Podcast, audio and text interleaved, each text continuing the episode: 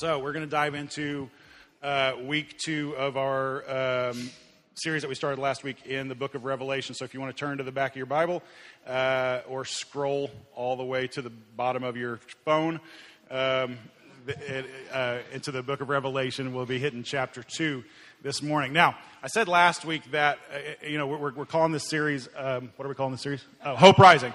We're calling the series Hope Rising.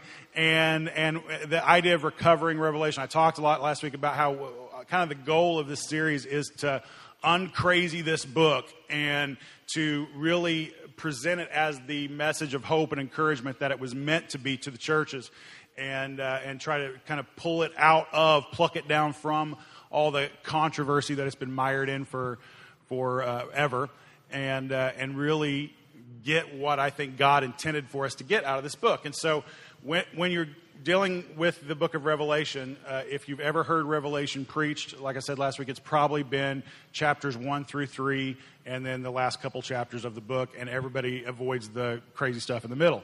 And uh, and so, uh, unless unless well, anyway, they just avoid it. And so. Um, so we're still in the uh, quote unquote uncrazy part, right? And uh, and so for the next two chapters, um, we're going to be dealing with these letters. There's seven letters here to seven churches that uh, Christ wants to deliver through His servant John to these seven churches, and uh, these are churches that were in uh, what we now know as Eastern Turkey. Uh, and the order of the letters kind of follow a, a, a circuit route that a postal carrier might have carried if he was delivering these letters which eventually somebody did deliver these letters and probably followed that route. Uh, and so chapter 2 hits up four of the churches, and chapter 3 hits up uh, three of the churches. So the title of this week's message is You've Got Mail, and uh, next week is You've Got More Mail. And so, um, so we're going to be, so while these, church, while these letters are addressed to seven very specific churches in a very specific moment in history, uh, I think they're also meant as kind of a universal letter to the church at large through, through all you know, locations and all points in history as well.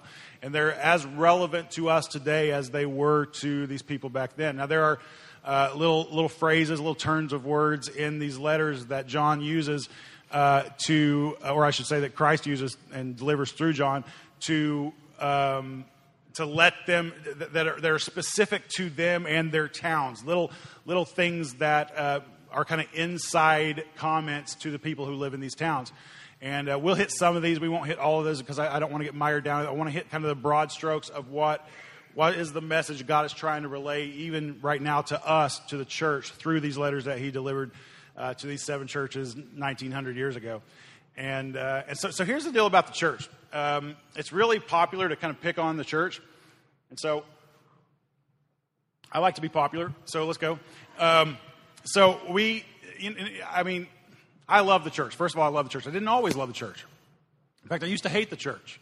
I, I grew up in a pastor's family, and uh, I always kind of um, sincerely joke that uh, you know my dad pastored churches that hated pastors, and um, he just we, we were in a lot of, of churches that he just wasn't treated well as a pastor, which is I, I, feel the blessing all the more here for the way you all treat uh, me and my family. But um, and so I, I just I, you know I saw a lot of uh, negativity in the life of a pastor, and a lot of negativity in church, a lot of hypocrisy, a lot of double standards and legalism and, and uh, judgment and you know all, all, that kind of stuff and so i swore even though I, I was a big fan of jesus I swore I would never be a pastor because I would never put my family through that. And, um, and then God had a good chuckle at that and, and, um, and you know, called me into this ministry. And um, so I, when, whenever, you know, when you talk to people about church and immediately, you know, for people that are outside of church, they, you know, they start coming up with, oh, you know, I hate church and I hate Christians because of this and that. And, you know, they, they, it's all the, you know, all the typical, you know, reasons about how churches are hypocrites. And a lot of us are left stumbling for words like, how do we respond to that? And, and for me, like, I laugh along with him and go, tell me about it. I know. Like, I, I, like, you tell me your worst church story, and I bet I can trump it by 12 times. I, I, I guarantee you. I mean, I have been through the ringer when it comes to church, both in my childhood and in my adult years. I have, I mean, I have been um, I've seen the word twisted into some perverted ways. I have, I have uh, watched hypocrisy and judgment and lack of love take place in church. I have seen abuse take place in church. I, I, can, I can trump your church nightmare story, I guarantee you. I guarantee you. I don't say that as something that I, that I brag about. It's just the fact of life. Unfortunately, the church like like the church was great until till people started showing up. Right? The idea of church is wonderful. Like everybody loves the idea of church. We like the idea of Jesus. But then people show up and it's all downhill from there. And and so you know one of my goals for our church has has never really been about numbers.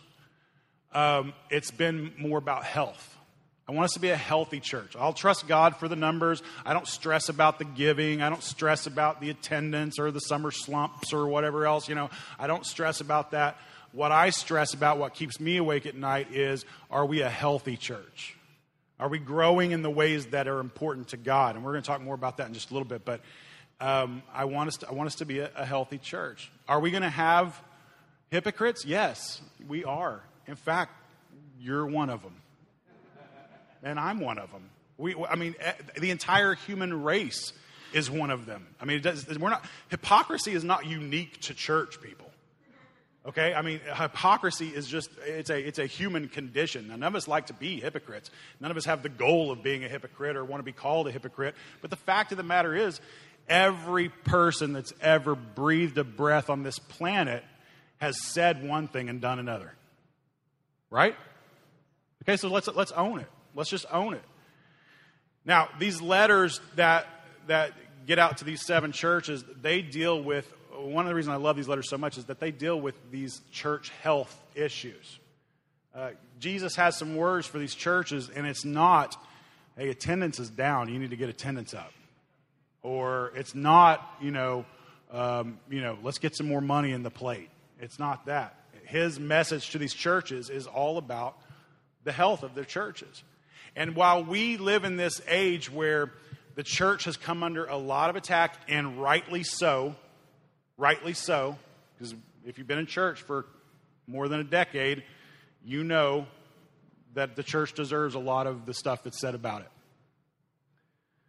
While that's the case, the response to that for us has been we have to do damage control and improve the reputation of the church. And I think that's that's smart. I think it's smart. We do have to, not that we do church for people, but we do church for the name and fame of Jesus Christ.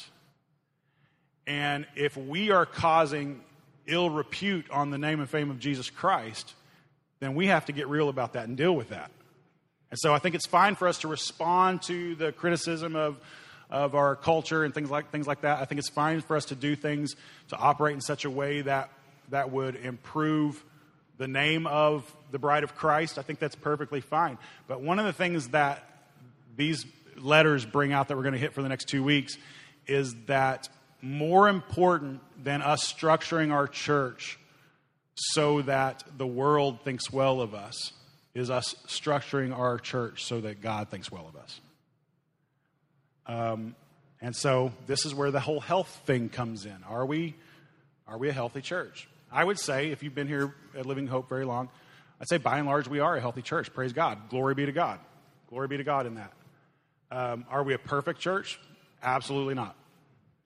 Not even close. Not even close. But I think we have some marks of health that, and, and, and I would say this. I, in fact, I was talking to somebody, I think it was my brother when I was home recently. I was talking about um, just the health of our church, and I was saying, I wish I could take credit for that. But you guys were a healthy church when I found you. I mean, you really were. The, the, you know, there's only a handful of you in the room that were here, um, you know, eight years ago. But I, you were a healthy church uh, by and large when I, when I found you. In that, uh, before I got here, that small core of people that were, were, that were still here had done some serious praying and soul searching about who you wanted to be as a church. And rather than looking for a pastor that you liked and just waiting on him to you know, shape you and mold you. You went looking and searching for who you all wanted to be as a church and went searching for a pastor that would match up with that vision, which was incredible wisdom led by the elders at that time. I- incredible wisdom. And, and so for, for us, I feel like we are a relatively healthy church. Do we have unhealthy things that occasionally happen? Sure, because we're human. But we're on the right track. And so while the next two weeks might seem a little bit like preaching to the choir, the, the reason that we stay healthy over these years is because we keep coming back to what is it that makes us health, healthy, and we keep emphasizing it, and we keep preaching it, and we keep teaching it, and we keep living it. And uh, and so if we want to be like I'm not, here's the deal. Here's a little, little secret I want to tell you. Like the work I'm doing in this church today is honestly not for you. The work I'm doing in this church today is for your kids and for your grandkids.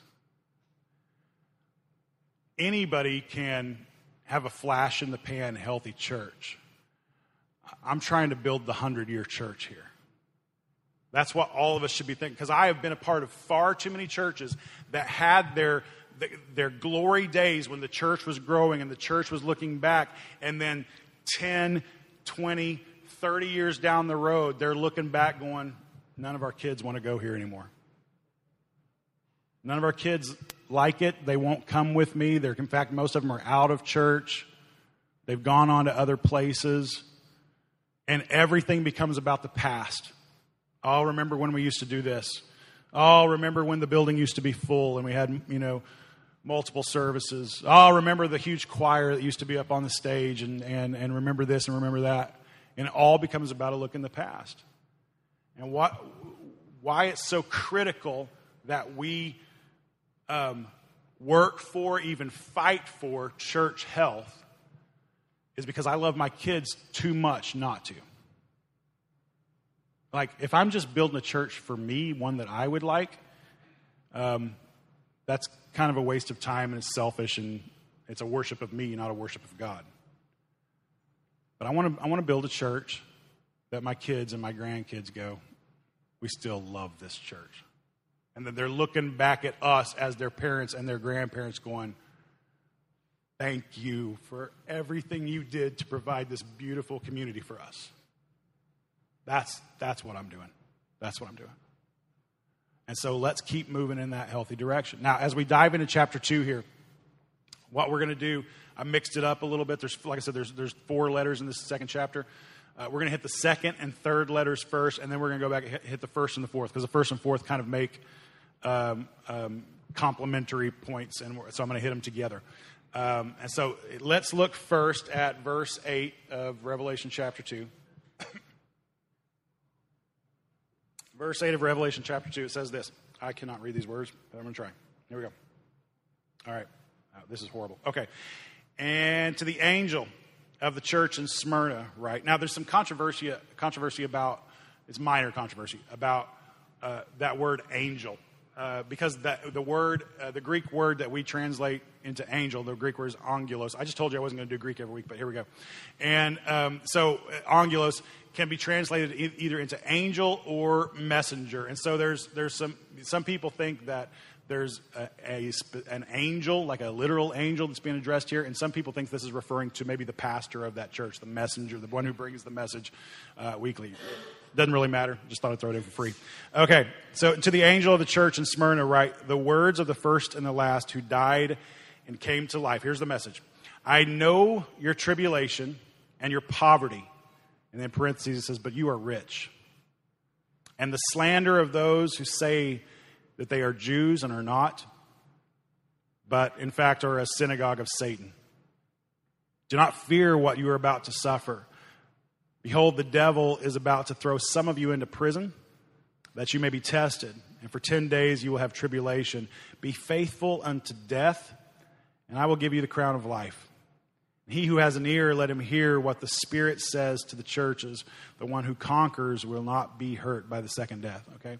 So, this is what we get out of this, this uh, verse. He says, I, I, I see you um, in your poverty, though in fact you're rich And so, what he, he, he is, uh, Jesus is trying to get across to this particular congregation, congregation is this, and you put that next point up, it's, it's this. Spiritual success in God's eyes is measured by faithfulness.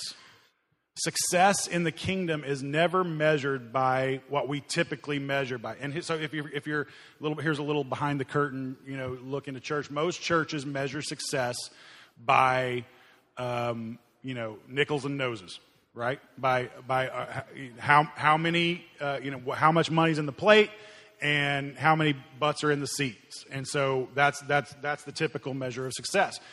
And, and and here's the deal: before you pick you know beat up on churches too hard about this. It, there's a reason that they tend to focus on those things is because those are the only really countable things in church okay there's not a lot of other measures that are fixed hard numbers that you can count and track and you know that sort of thing. And so it's not all out of you know greed or pride or anything like that. It's just kind of practical. Um, and so, but Jesus says here, that's not how I measure success. I mean, you, you look at yourself as a congregation and you think of yourself as poor, but you're rich. But you're rich. In fact, he goes on and he says, um, uh, where are we? Down further there, he says, Be faithful unto death, and I'll give you the crown of life. The way God measures success is in faithfulness. Now, faithfulness is kind of a, um, a soft figure. It's how, how, do you, how do you gauge, how do you measure faithfulness? How do, how do we do that? And, and faithfulness looks like, here's the deal. I know none of us in this room can be perfect. Not, not one of us. You can try all you like. You can pretend all you like. Uh, we see right through you here at Living Hope. We don't, we're not impressed by you. Um, you can take that mask off. You can, you know, whatever. We're not looking for you to come dressed up with your happy face when we know you were cursing your wife out in the car on the way here. And, and so we're like, we're not, we're not about pretending around here. Okay. Now, we would appreciate if you would not walk in the door cussing. You put that on pause for a little bit. That'd be great. But, but we're not, we're not about necessarily just pretending. Okay.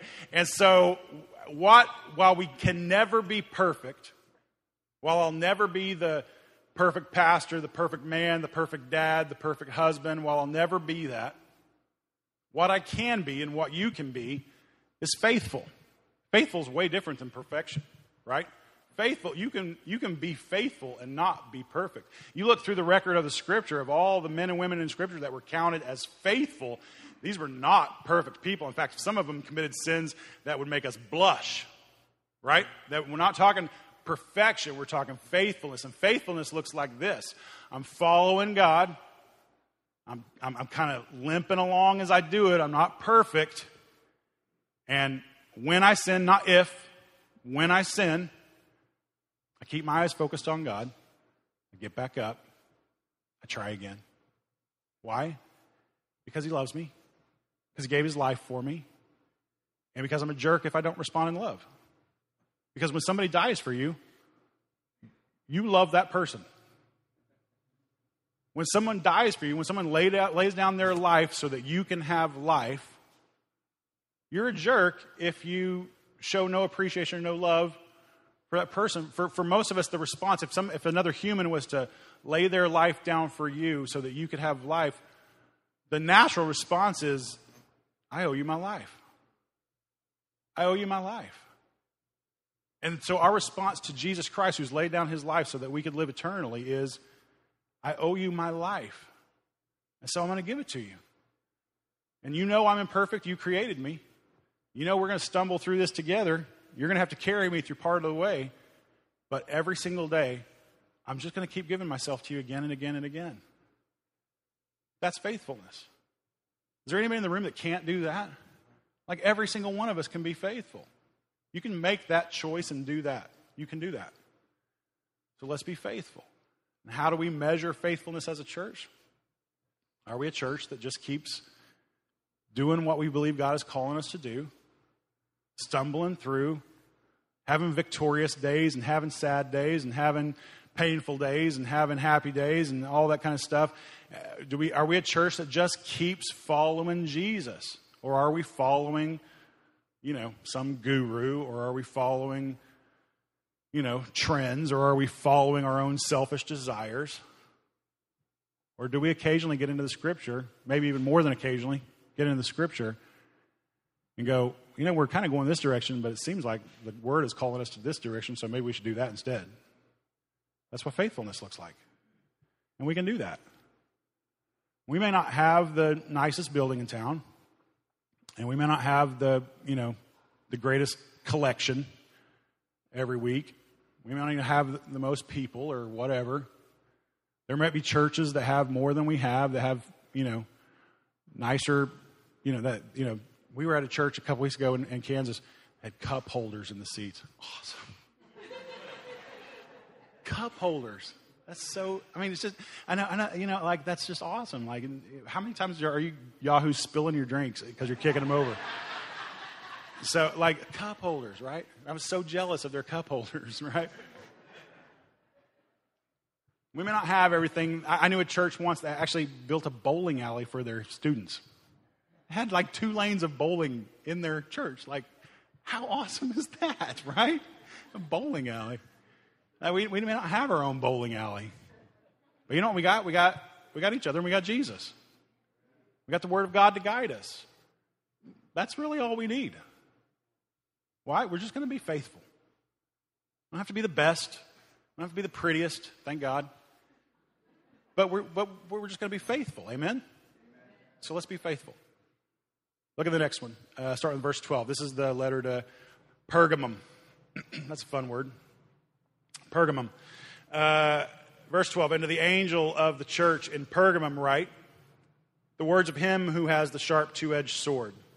Uh, by the way, all the, each, at the beginning of each one of these letters, it'll say the words of him who has this or that. And it's, it's always a call back to that description we read last week of Jesus and all his glory. The words of him who has the two, sharp two, uh, the words of him who has the sharp two-edged sword.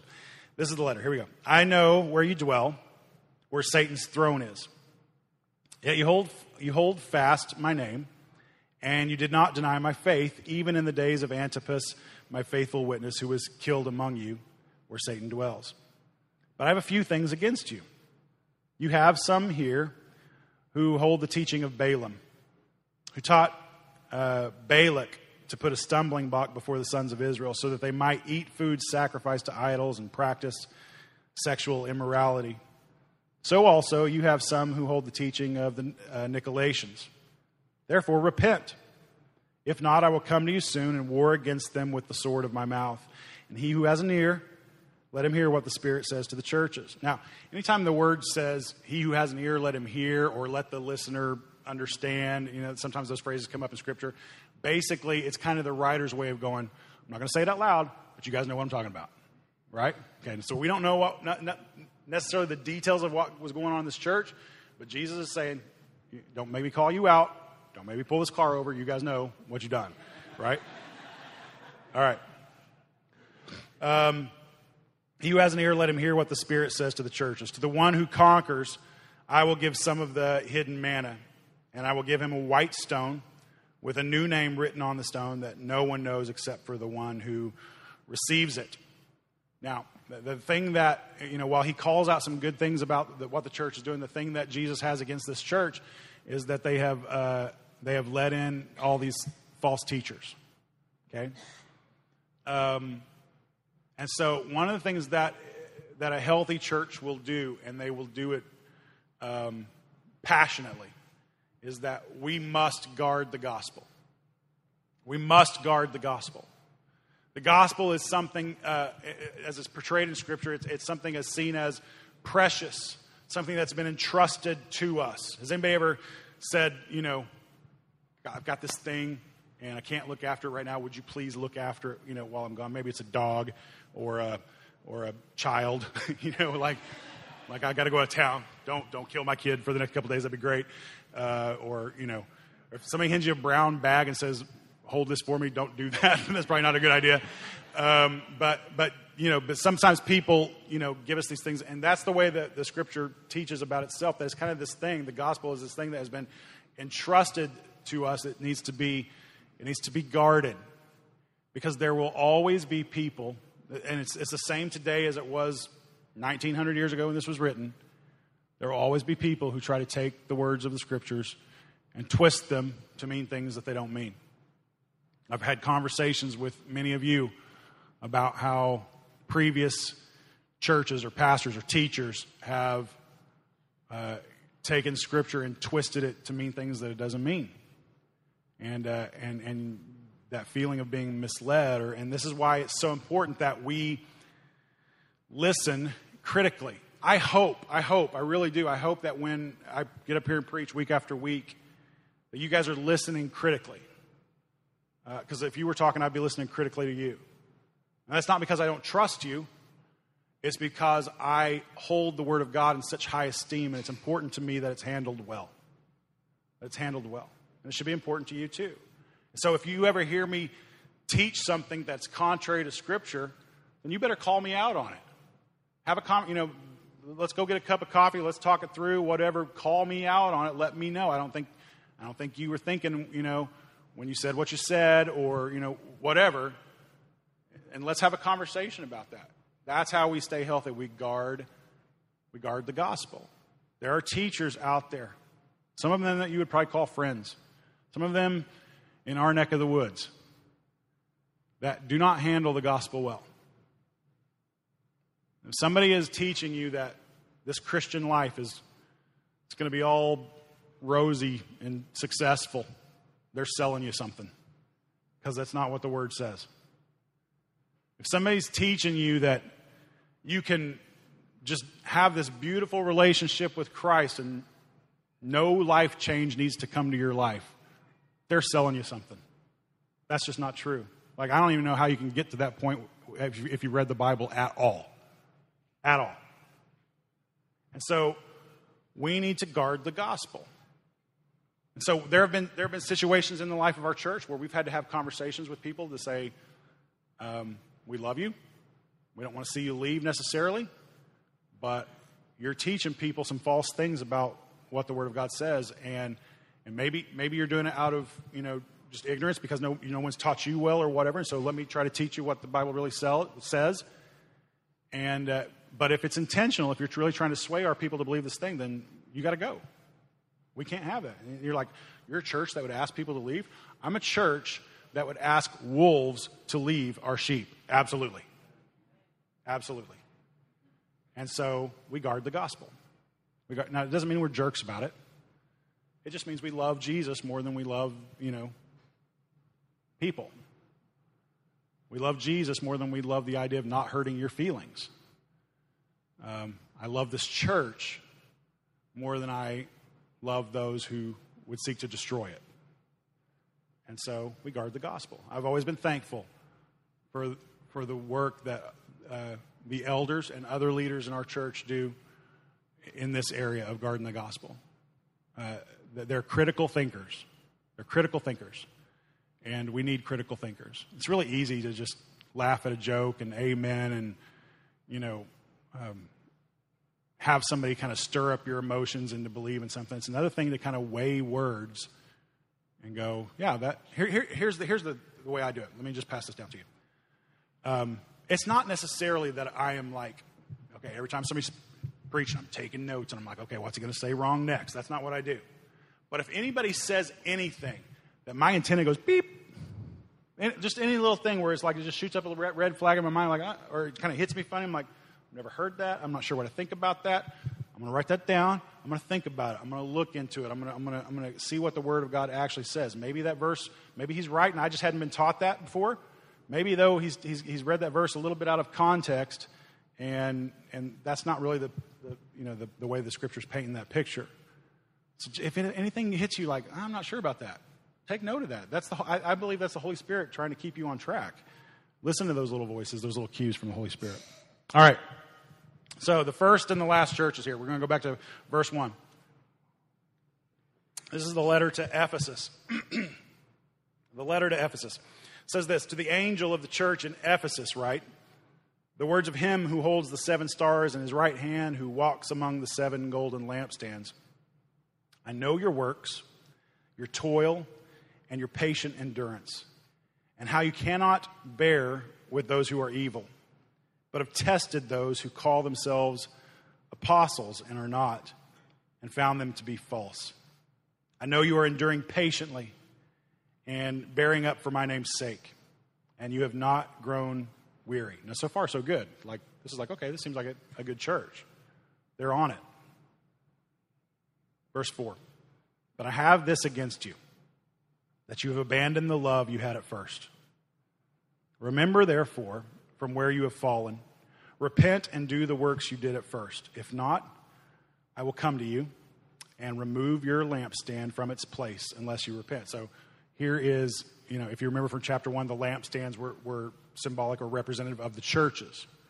He's saying, if you don't do this, if you don't remember the love that you had at first, I will remove your lampstand from its place. This is Jesus saying, I will shut this place down if you can't get this right. Now, we have a tendency to think it can never be a good thing for a church to shut its doors, but it can. There are some churches out there that the best thing that could happen in that community is for that church to shut its doors. I'm not going to call out any names. I'm just saying that's, that's the truth. That they either get their lives right and remember who they are and who they're called to be as a church and follow Jesus, or they stop being this ugly, unhealthy church. Now, here he calls it, let me finish the rest of this. Um, Remember, therefore, where you fall and repent and do the works you did at first. If not, I will come to you. Remove your lampstand from its place unless you repent. Yet this you have. You have the works of the Nicolaitans, or you hate the works of the Nicolaitans, which I also hate. He who has an ear, let him hear what the Spirit says to the churches. To the one who conquers, I will grant to eat of the tree of life, which is in uh, the paradise of God. Okay. Now, what he's saying to this is, you guys are uh, passionate about the truth. You're passionate about guarding yourself against false teachers. And that's good. But you forgot one of the most basic parts of this faith love. Love. Now, let me read the, the, the last church here because th- these go hand in hand. Uh, to the church at Thyatira, this is in uh, verse 18. And to the angel of the church in Thyatira, right? Uh, the words of the Son of God, who has eyes like a flame of fire and whose feet are like burnished bronze. I know your works, your love and faith and service and patient endurance, and that your latter works exceed the first. Now, this sounds like a beautiful church. Beautiful church to be a part of. They're, they're loving, they're patient, they endure with people, they're, they have good works, they serve. That sounds like a church that everybody today would look for. Verse 20.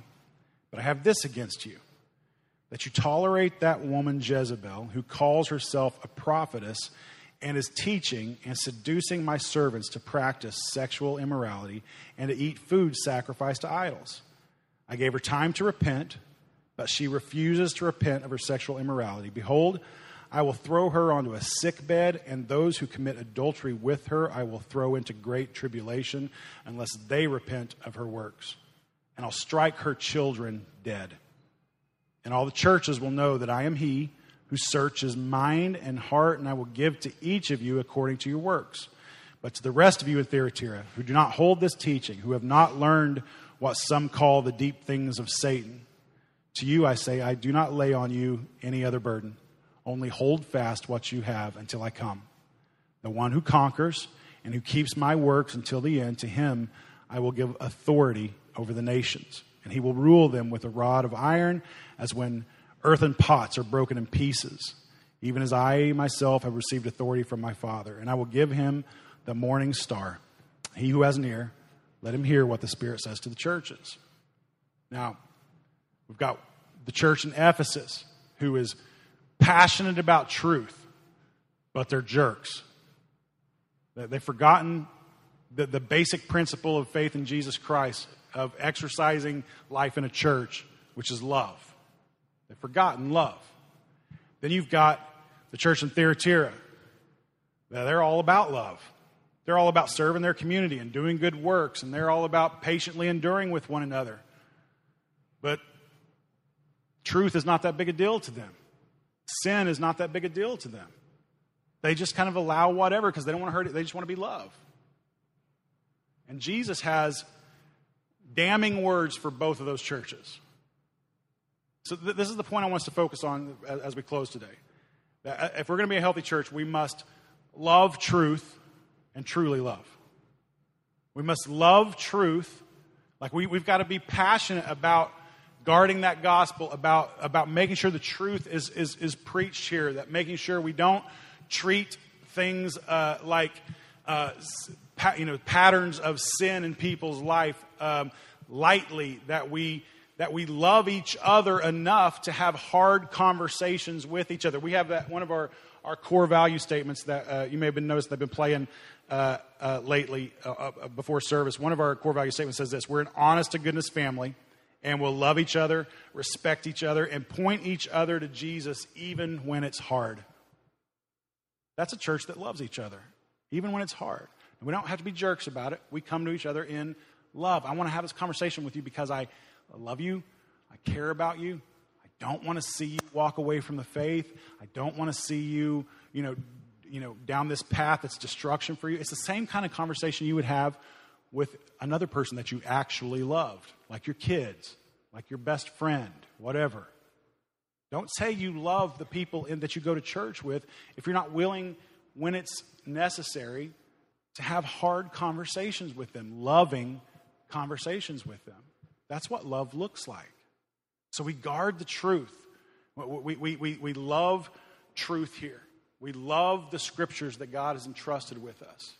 But then on, on the flip side of that coin is that we truly love. We don't use the scripture as a weapon. We don't beat people over the head with it like it's a hammer. Instead, we love each other. We really try to encourage. I've been in churches where, uh, you know, like every person in the church did not have the gift of encouragement. Have you ever been in a church like that? Like every single person? Like God would do stir something up in your heart and you tell, each, tell somebody, tell the church about it, be excited about it. And, and like every single person would just tell you why that was stupid.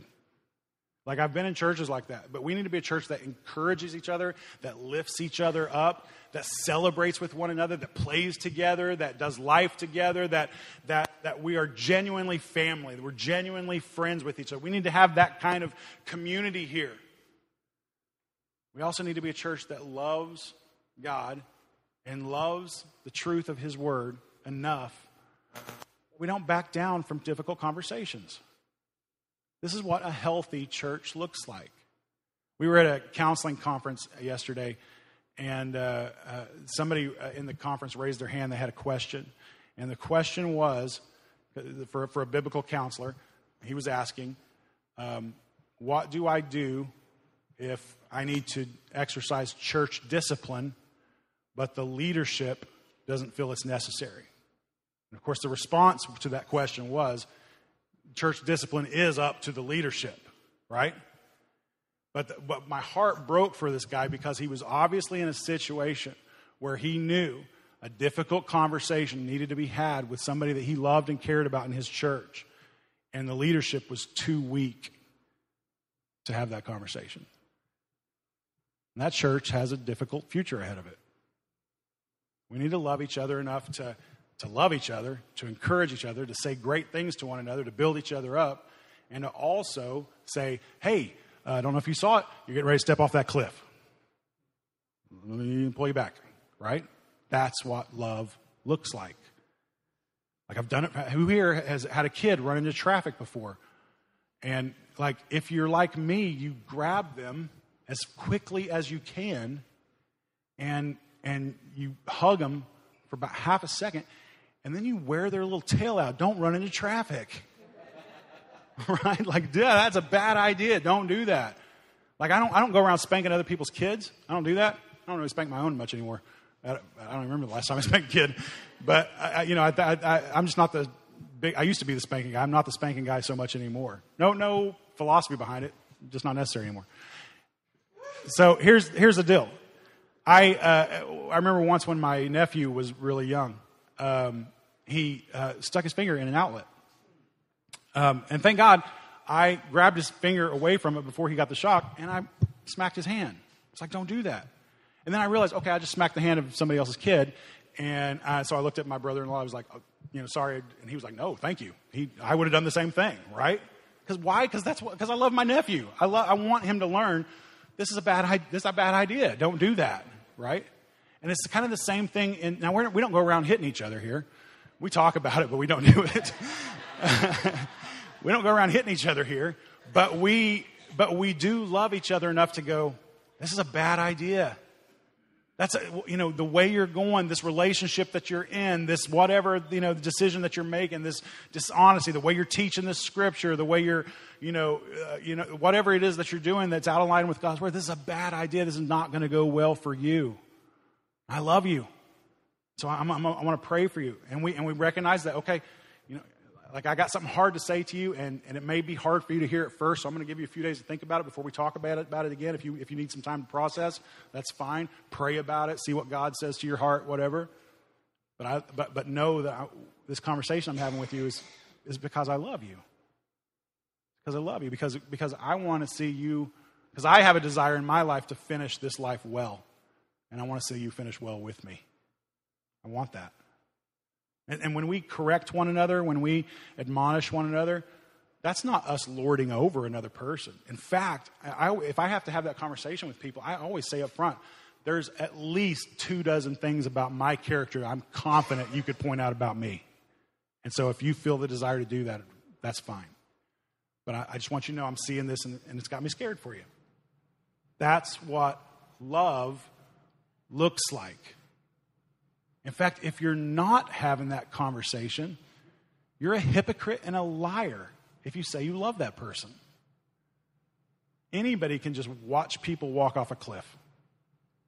It takes somebody who really loves another person to jump out and risk some damage to themselves to say, I don't, I don't, I don't want you to do this. I don't, I don't want to see you go this way. This is going to hurt you. That's what love looks like. We need to love truth and we need to truly love. Amen? Amen. This is part of church health. We're going to get into the next three uh, uh, letters next week, but that'll do for this week. Let's pray. Father, we love you and we thank you for our church. We thank you for letters like this that will, um, that if we will have an ear and listen, it will help keep us on the right path. It will help us be the, the healthy, God honoring, God worshiping, um, God loving, people loving church that you've called us to be. So, when we get off track, and I'm sure at some point we will, correct us quickly. Um, when we are so passionate about the scripture that we lose sight of the fact that there are people involved in the way that we handle the scripture convict us of that. Give us compassion for people. Give us love for people. Give us sympathy and empathy when we have conversations with people. Help us try to understand one another instead of just try to be right. Help us to love each other well. God, I, I have a feeling right now that there's uh, somebody in this room that has been putting off a difficult conversation with somebody. Um, and I'm just going to ask, would you just uh, give them the courage to, uh, with massive amounts of love, have that conversation that they've been putting off? Keep us true, keep us close to you. Um, we take very seriously this mission of following you and leading other people to you that you've called us to. So make us more like yourself. Thank you for the word today. Pray all this in Jesus' name. Amen.